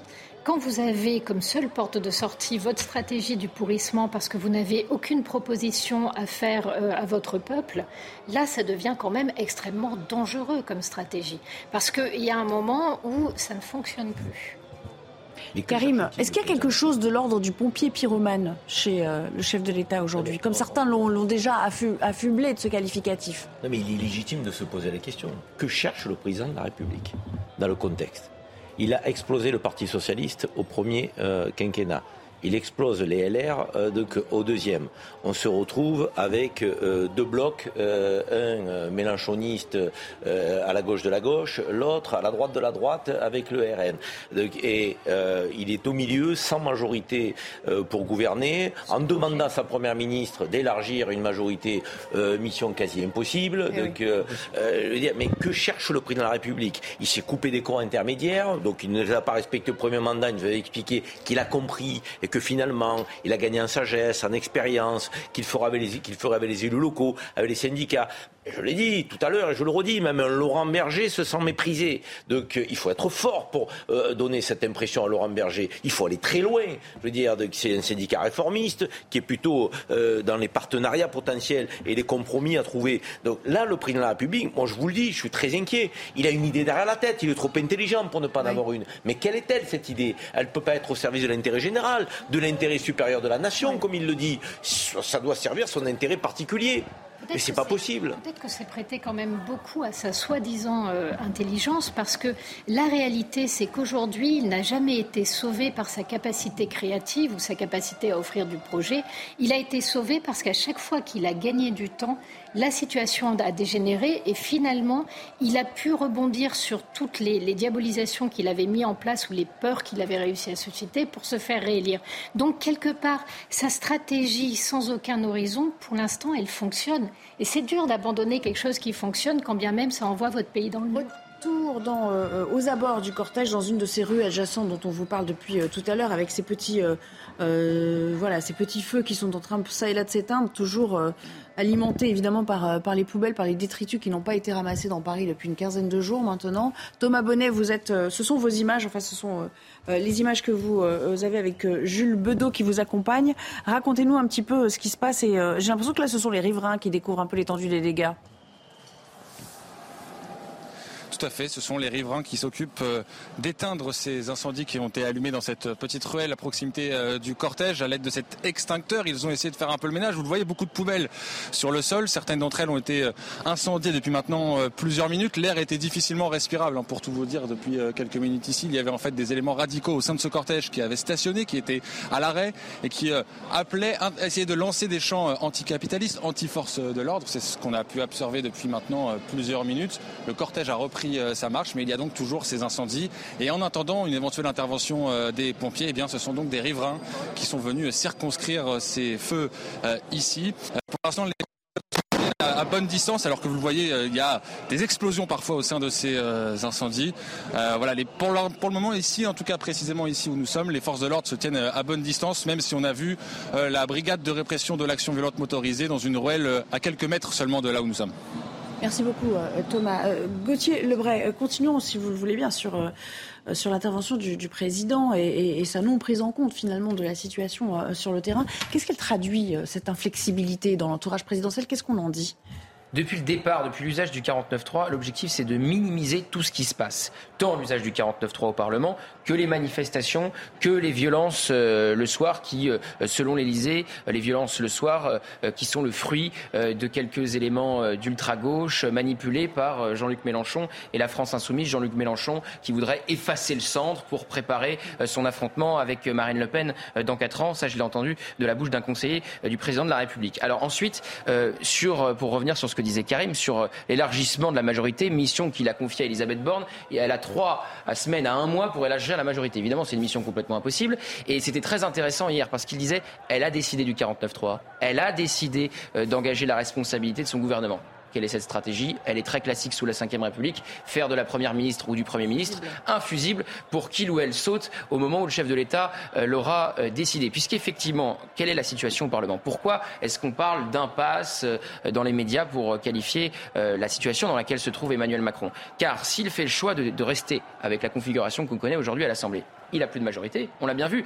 Euh, pactiser avec les Républicains, ça fonctionne une fois sur euh, trois, pour pas dire une fois sur quatre. Et ça a raté sur cette fameuse réforme des retraites. l'immigration. Eh ben, c'est pour ça que s'y attelle dans les prochaines semaines, ce qui n'est pas sûr. Exactement. Ce projet de loi va être repoussé. Il avait déjà été dans un premier temps à la demande d'Elisabeth Borne, donc il va être repoussé au grand désarroi de Gérald Darmanin. Il va être saucissonné pour essayer de faire passer euh, telle mesure qui serait plus à droite avec les Républicains, telle mesure qui serait plus à gauche avec une partie de la Nupes. Gérard Larcher a déjà dit qu'il ne voulait pas que ce projet de loi soit saucissonné et que ça n'allait pas se passer comme ça au Sénat, parce qu'en plus les sénateurs LR étaient prêts, plutôt quand vous discutiez avec eux, à voter ce projet de loi après l'avoir euh, modifié en profondeur en commission. Ça avait d'ailleurs débuté au, au, Sénat. Donc élargir la majorité, on voit bien qu'aujourd'hui euh, c'est impossible pour Elisabeth Borne. L'autre choix, c'est celui de la dissolution et là, il perd ce qui lui reste de majorité euh, relative. On voit, selon les enquêtes d'opinion, qu'il y aurait un bloc, deux blocs égalitaires entre le RN et euh, Renaissance euh, et, les partis coalisés. Donc c'est pour ça qu'on parle d'impasse aujourd'hui pour Emmanuel Macron. Au fond, qui peut sauver la situation Le Conseil constitutionnel? Si le Conseil constitutionnel retoque cette réforme, effectivement, le président s'abritera derrière cette institution en disant Moi, j'ai tout fait pour. Donc je n'ai pas reculé, je n'ai pas abdiqué, mais c'est le Conseil constitutionnel, nous devons nous plier aux institutions. Deux choses sur le Conseil constitutionnel. Il y a deux choses. Il y a les, les éléments sur lesquels il peut réellement statuer, ce qu'il peut retoquer tout mhm. en restant dans le cadre de, de ses euh, prérogatives, on va dire. Et puis, il y a sa configuration. Ah, très hein, intéressant. Hein, sur le plan euh, humain, c'est assez intéressant quand même, cette euh, composition du, du Conseil constitutionnel. Peut-être un mot, et puis je vous ferai réagir sur l'aspect plutôt politique de la chose. Alors sur la composition, à la tête déjà de ce Conseil? Laurent Fabius, évidemment, qui n'a pas une franche amitié euh, envers le président de la République. Mais il n'y a pas que Laurent Fabius. Il préside effectivement ce Conseil des sages, mais il y a aussi d'anciens ministres d'Emmanuel Macron, à commencer par Jacqueline Gouraud. Donc quand on est ancien ministre d'Emmanuel Macron, évidemment, on veut plutôt plaire euh, au président de la République quand ça s'est bien passé, quand ça s'est bien passé. Sensibilité Bérou, n'oublions pas. Sensibilité Bérou, mais François aussi Bérou. Un certain Alain Juppé. Exactement, proche d'Edouard Philippe. Euh, très proche d'Edouard Philippe. Mais effectivement, alors, ce qui peut se passer, il est quand même très peu probable que le Conseil constitutionnel retoque l'entièreté de la réforme. Alors là, ça serait vraiment un désaveu pour le président de la République total. Ce qui peut se produire, c'est que le Conseil constitutionnel retoque un article ou deux. Pourquoi? Parce que euh, le président de la République, le gouvernement, ont fait le choix de passer par un texte budgétaire pour euh, que les parce que les, sur les textes budgétaires, les 49.3 sont illimités, contrairement à tous les autres textes où c'est un 49.3 par euh, session. Bon, bah, d'un point de vue purement stratégique, le gouvernement a bien fait puisqu'il a dû opter pour le 49.3. Mais si les articles ne correspondent pas et ne sont pas des articles budgétaires, eh bien le Conseil constitutionnel peut les retoquer, comme ce fameux article sur l'index euh, senior qui prévoit de contraindre les entreprises à publier leurs données sur euh, les seniors qu'elles euh, emploient. Et si l'index senior est retoqué, eh bien le gouvernement pourra faire le choix de l'incorporer dans le texte qui doit arriver sur le travail. Très intéressant ce texte sur le travail parce que Emmanuel Macron en a parlé hier et il a appelé les syndicats à revenir autour de la table pour discuter de cette fameuse réforme. En en les critiquant dans la même interview, en critiquant Laurent Berger, en disant qu'il n'avait pas fait de proposition. Ça, c'est pour la CFDT, donc qui n'a pas du tout envie de revenir autour de la table après s'être fait insulter par euh, le président de la République. C'est comme ça qu'ils l'ont perçu, déni et mensonge pour Laurent Berger. Et la CGT, eh ben, elle, change de chef dans une semaine.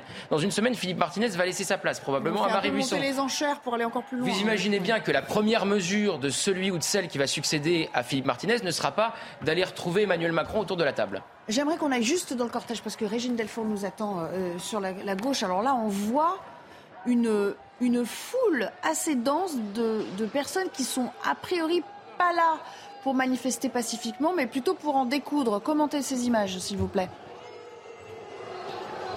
Oui, Nelly, en fait, c'est toute la difficulté puisqu'il y a des gens qui sont là pour manifester et d'autres pas. Le cortège a été scindé à un moment donné en deux. Et là, vous voyez les policiers qui chargent. Il y a eu des, des tirs de gaz lacrymogène, quelques interpellations puisque le travail des forces de l'ordre est très compliqué aujourd'hui, notamment avec ce nombre de manifestants. Vous voyez les mortiers devant qui sont tirés, sont tirés sur euh, les forces de l'ordre. Tout à l'heure, les forces de l'ordre avaient euh, euh, reçu aussi des, des pavés. En a aussi de l'autre côté. En fait, nous nous sommes cernés par les différents tirs de mortier, les tirs de gaz lacrymogène. Ça, ça, fait très longtemps qu'on n'avait pas vécu cela, Nelly. Excusez-moi. Nous sommes au niveau des grands boulevards. Et depuis à peu près euh, plus d'une heure, on assiste à ce genre de scène où, euh, où c'est assez. Euh, en fait, c'est comme une guérilla en fait. Hein. On, voit, on voit les jeunes arriver sur les forces de l'ordre, leur jeter des projectiles, les forces de l'ordre répliquer, des tirs de mortier qu'on n'avait pas l'habitude de voir comme ça autant en manifestation. Et c'est compliqué même pour les manifestants qui voudraient continuer cette manifestation parce que nous sommes toujours positionnés sur les grands boulevards et cela depuis au moins une heure. Régine, on reste avec vous. On reste avec vous quelques minutes. J'aimerais qu'on ait un, petit peu de son d'ambiance de ce qui se passe autour, parce qu'on entend aussi des, slogans euh, sans doute très hostiles qui sont euh, scandés par, euh, par cette foule de, radicaux. J'aimerais qu'on, si on pouvait avoir l'image plein pot de ce qui se passe avec ces, ces forces de l'ordre, dont on sent qu'elles sont un petit peu, comment dire, bousculées de, part et d'autre, et, peut-être même d'une certaine manière prises en, prises en étau hein, sur ces images, Pascal Vito Panelli. Oui, parce qu'il y a beaucoup de casseurs. On est sans doute à plus de 1000 avec des gros groupes qui sont euh, et en tête de cortège et qui ont vraiment qui sont camouflés euh, au sein de la manifestation. C'est donc très compliqué pour les forces de l'ordre de, de, discriminer les publics, c'est-à-dire d'intervenir au sein de cette densité, euh, d'interpeller, de repartir, de laisser ensuite la place aux unités lourdes pour se mettre en position de barret d'arrache fixe fermé. C'est compliqué pour eux de travailler parce qu'il y a non seulement beaucoup de tension, mais beaucoup de casse. Donc euh, ils sont en tension ils sont dans un engagement qui est, assez complexe. Régine, là, sur les images qu'on aperçoit, on a vu euh, euh, des, éléments, enfin des unités des Braves en train de, reculer face à l'avancée de ces éléments radicaux qui sans doute sont munis de projectiles là en ce moment. Oui, Nelly, c'est toute la difficulté euh, des euh, forces de l'ordre qui sont aujourd'hui pris un peu en tenaille, puisque en fait là, euh, le cortège, qui avait été scindé en deux ne l'est plus. donc les forces de l'ordre se retrouvent au milieu, pris en tenaille. Vous voyez, vous entendez ces tirs de mortier qui sont sans arrêt lancés sur eux. Et cette journée, c'est très très compliqué pour eux en fait. Donc c'est voilà, là il y a eu des tirs de gaz lacrymogène pour essayer de disperser les manifestants, pour essayer de se frayer un passage, mais aujourd'hui la situation est vraiment, vraiment hors de contrôle. Merci Régine. Qu'est-ce que ça traduit aussi de la jeunesse d'aujourd'hui, d'avoir une telle euh, désespérance et un tel, euh, comment dire, un, tel besoin pour certains d'en arriver au chaos, voire même à, à tuer? Ça dit quelque chose quand même sur le plan politique. Je ne suis pas sûre que ça parle de la, de la jeunesse d'aujourd'hui, en fait. Ça parle d'une certaine. Il y a aussi des jeunes là qui sont là. Oui, oui, mais ce que je veux dire, c'est que la plupart. C'est le no future quand même qui est en train de s'exprimer d'une certaine manière. La plupart des, jeunes, ils sont vraiment, euh, ils ont des inquiétudes par rapport à leur avenir, ils ont du mal à se positionner. Ils sont plutôt, euh, ce qu'on voit, c'est plutôt des formes de, de dépression. De ceux qui vont vers la violence sont des gens qui sont pris en main politiquement. Ils sont pas tout seuls, ils agissent en groupe, ils ont une pensée prémâchée qu'ils récitent d'ailleurs avec les mêmes éléments de langage. C'est très intéressant de les interviewer au sein des manifestations, ceux qui sont habillés tout en noir parce que leur discours est extrêmement stéréotypé, c'est pas la jeunesse, c'est une certaine jeunesse qui se croit en fait euh, avoir pour mission de changer le monde et qui pense que la violence est rédemptrice.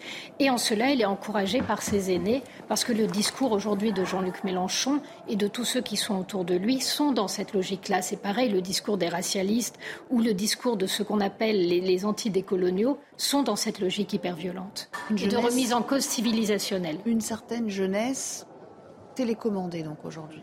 Et dans cette certaine jeunesse, je pense qu'il y a deux types de jeunes. Il y a ceux qui sont euh, violents, euh, qui cassent, effectivement, euh, qui s'en prennent aux forces de l'ordre, qui peuvent brûler des poubelles. Effectivement, selon l'Élysée, elle est manipulée, cette jeunesse, par la France insoumise. Et puis, il y a une jeunesse aussi qui vient manifester pacifiquement.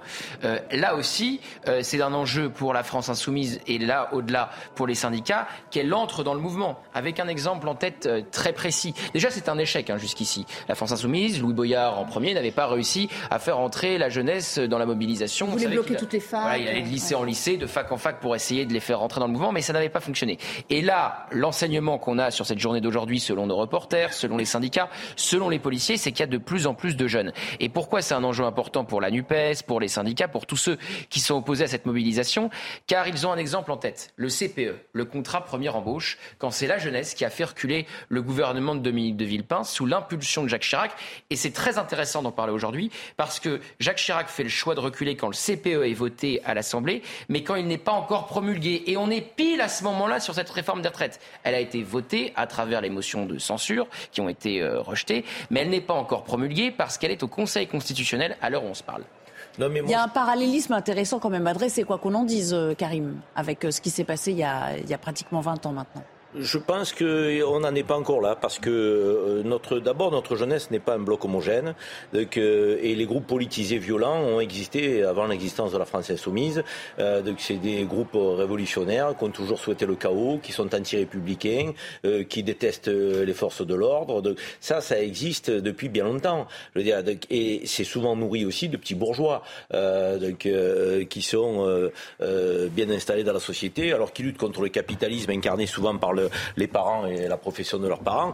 Donc euh, tout ça est très contradictoire. Et puis il y a une autre jeunesse qui s'engage. Hein. Il y a une autre jeunesse qui veut changer la société, mais qui veut la changer pacifiquement. Une jeunesse qui est, euh, lutte pour euh, contre le dérèglement climatique, qui veut pas travailler comme travaillaient leurs parents, leurs grands-parents, qui veulent réaménager donc la valeur travail autour des loisirs, du temps de libre, de l'engagement pour les ONG. Donc, et cette jeunesse-là, elle n'est pas négative. Aujourd'hui, ce qu'on constate, et là où euh, il y a l'échec de Louis Boyard notamment, c'est qu'il a fait le tour des universités, il a appelé euh, au mouvement de lycéens aussi, et ça c'est un échec, parce qu'ils ne sont pas présents ceux-là. Donc les universités ne sont pas présents en masse, les lycéens ne sont pas présents en masse. Il y a plus de bloqués aujourd'hui. il y a plus de blocage. Ça, prend ici Même si on a mis en exergue beaucoup de présence médiatique de certains de leurs représentants. Hein. Exactement. un très jeune, auquel on pense. jeune de la voie lycéenne, là, qui mais c'est pas massif aujourd'hui, donc ils les ont pas emportés ceux-là. Donc et c'est là euh, l'échec du député Boyard euh, qui misait sur l'engagement de la jeunesse, ça ne veut pas dire qu'au cours des prochaines semaines, ce mouvement-là ne s'enclenchera pas,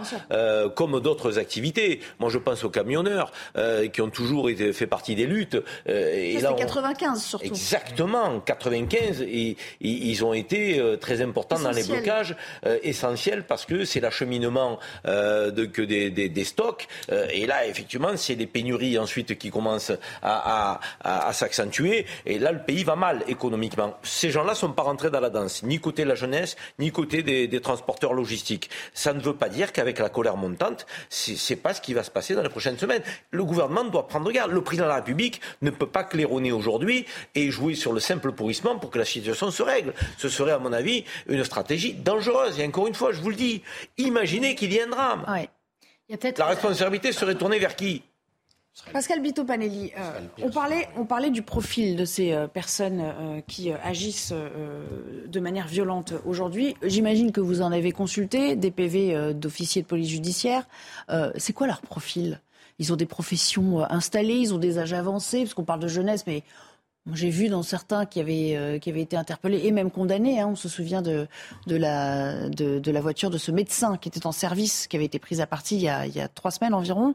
Euh, on avait affaire à quelqu'un qui avait une quarantaine d'années. Ils ne sont pas tous jeunes comme on voudrait euh, les présenter ou le prétendre. Non, c'est un profil très polymorphe avec des gens issus de tout clivage et de toute sociologie, de tout milieu. Euh, mais qui sont pour certains qui se radicalisent extrêmement vite avec une, conception du monde euh, euh, qui est très claire. C'est la propagande par l'action. On le voit à leur slogan, fin du monde, fin du mois, même combat. Vous savez que la manifestation classique ne sert à rien il n'y a que l'émeute qui perd. Donc des gens qui sont très engagés, qui ont une adhésion spontanée, sans vraiment de verticalité et d'hierarchie, plutôt une horizontalité, mais euh, qui croient une certaine philosophie, philosophie de la révolte, en pensant qu'elle va au bout, elle va. Mais qui par ailleurs sont insérés dans la société, c'est-à-dire que le consumérisme, ils l'ont épousé euh, comme les autres. Absolument. Oui. Absolument. Ok. Donc il y a une forme de, romantisme un peu. Euh, un peu euh, exacerbés à vouloir changer le monde tout en sachant qu'ils ne le feront pas. Quoi. C'est ça. oui, c'est Che Guevara de salon. quoi. L'exaltation stérile. Alors, on va retrouver, euh, dans, tandis que vous voyez que les, les, échauffourées continuent hein, dans le cortège parisien, on aura peut-être l'occasion d'y retourner avant la fin de cette émission, et sinon, vous, le, vous la suivrez à nouveau avec Laurence Ferrari dans Punchline. J'aimerais qu'on aille à Bordeaux où nous attend Antoine Estève. Euh, Antoine, là aussi, on a parlé de Rennes tout à l'heure, mais à Bordeaux aussi, il y a eu euh, un certain nombre de tensions. Racontez-nous.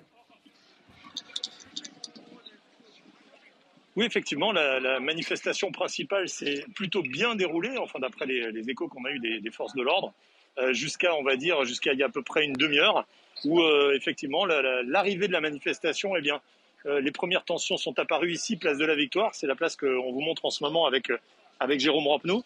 Euh, cette grande place qui a été largement, largement bombardée de lacrymo, par la police il y a quelques minutes.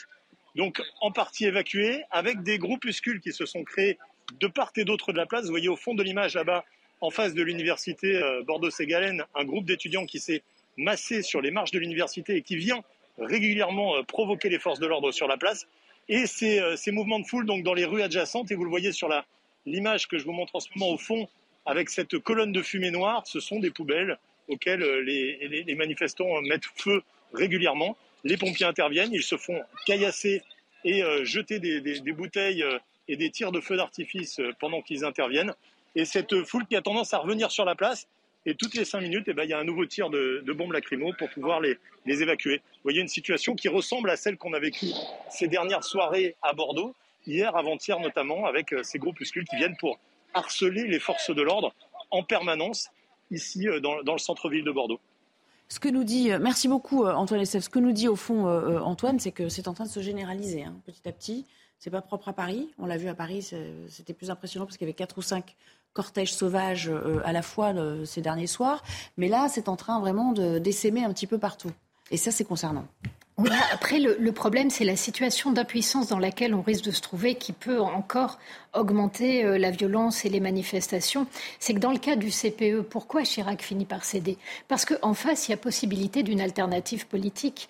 On est dans une forme de bipartisme. Si la droite s'effondre, on dissout, euh, la gauche repasse et inversement. Des schéma classique de cohabitation. C'est ça. C'est-à-dire que euh, si euh, s'il y a une dissolution, la crainte c'est que ce soit à peu près la même assemblée qui revienne. Autrement dit, sans aucune majorité. Il n'aura même plus de majorité relative du tout s'il si, euh, il faisait le choix de dissoudre. C'est très vrai, il a tué le bipartisme, Emmanuel Macron, et quelque part, il le paye à ses dépens, là, avec, comme le disait Karim tout à l'heure, un bloc d'extrême gauche euh, très fort, un bloc d'extrême droite très fort également. Et la situation euh, dans laquelle on est est vraiment inédite sous la cinquième, il me semble, parce que le président de la République, on le voit, il est minoritaire dans la rue, mais Nicolas Sarkozy, il était aussi minoritaire dans la rue quand il fait passer la réforme d'Eric Woerth. Ce qui a changé, c'est qu'il est minoritaire dans la rue et minoritaire à l'Assemblée. Tandis que Nicolas Sarkozy, quand il fait la réforme d'Eric Woerth, il a la majorité absolue à l'Assemblée qui lui permet de faire voter sans passer par un 49-3 cette réforme des retraites. Et il l'a dit, l'ancien président, il y a quelques semaines, pour pas dire quelques mois, si j'avais utilisé le 49-3 sur la réforme des retraites, ça aurait pu déclencher des violences. Et eh ben on voit ce que ça fait d'utiliser le 49-3 et de ne pas répondre à la colère de la rue, même de l'attiser par des petites formules euh, typiquement macroniennes. Avant de se quitter, retour dans le cortège parisien. Augustin Donadieu, euh, où en est-on euh, de, des tensions euh, qu'on a pu apercevoir et des, charges policières eh bien, écoutez, actuellement, c'est un calme très précaire qui règne ici dans les rues de la capitale, très précisément boulevard Montmartre, dans le deuxième arrondissement de, Paris. Depuis le début de la mobilisation, pour calmer les casseurs et les éléments radicaux, les forces de l'ordre avaient pour stratégie de scinder la nébuleuse. Vous le savez, c'est tout l'avant du cortège, de scinder cette nébuleuse en deux. Alors voilà, une petite interruption de faisceau, ça arrive hein, dans, ces manifestations. Heureusement, on a toujours cette, cette euh, image aérienne. Évidemment, il faudra guetter avec attention ce qui se passe euh, un petit peu plus tard ce soir, au moment de la dispersion, et puis euh, surtout aux, premières heures de la nuit, parce que c'est ce qui s'est passé ces derniers jours. C'est plutôt aux alentours de 20h, 21h bien tassées que les choses dégénèrent, Gauthier. Hein. Absolument, les choses pourraient se radicaliser ce soir. C'est intéressant de noter qu'à chaque fois, les, les renseignements sous-estiment ce qui pourrait se passer. Ils avaient parlé de 500 Black Blocs à Paris il y en aura plutôt 1000. Ils ont tendance aussi à sous-estimer le nombre de manifestants et autre, cette fois politique sur le plan politique, autre renseignement ce soir, ça sera l'intersyndical pour voir la suite du mouvement dans les prochains jours. Laurent Berger, Philippe Martinez, les huit syndicats du pays qui se réunissent ce soir. Cette image aérienne démontre quand même qu'il y a beaucoup de monde aujourd'hui dans la Ça devrait leur donner du baume au cœur et l'envie de continuer au moins quelques temps. Merci à tous d'avoir pris part à, ce commentaire en direct de la manifestation parisienne pour l'essentiel. vous la suivez à nouveau avec Laurence Ferrari qui prend la main dans quelques instants. C'est bien sûr le début de Punchline. Je vous dis à demain pour ceux qui nous rejoignent dans 90 minutes info.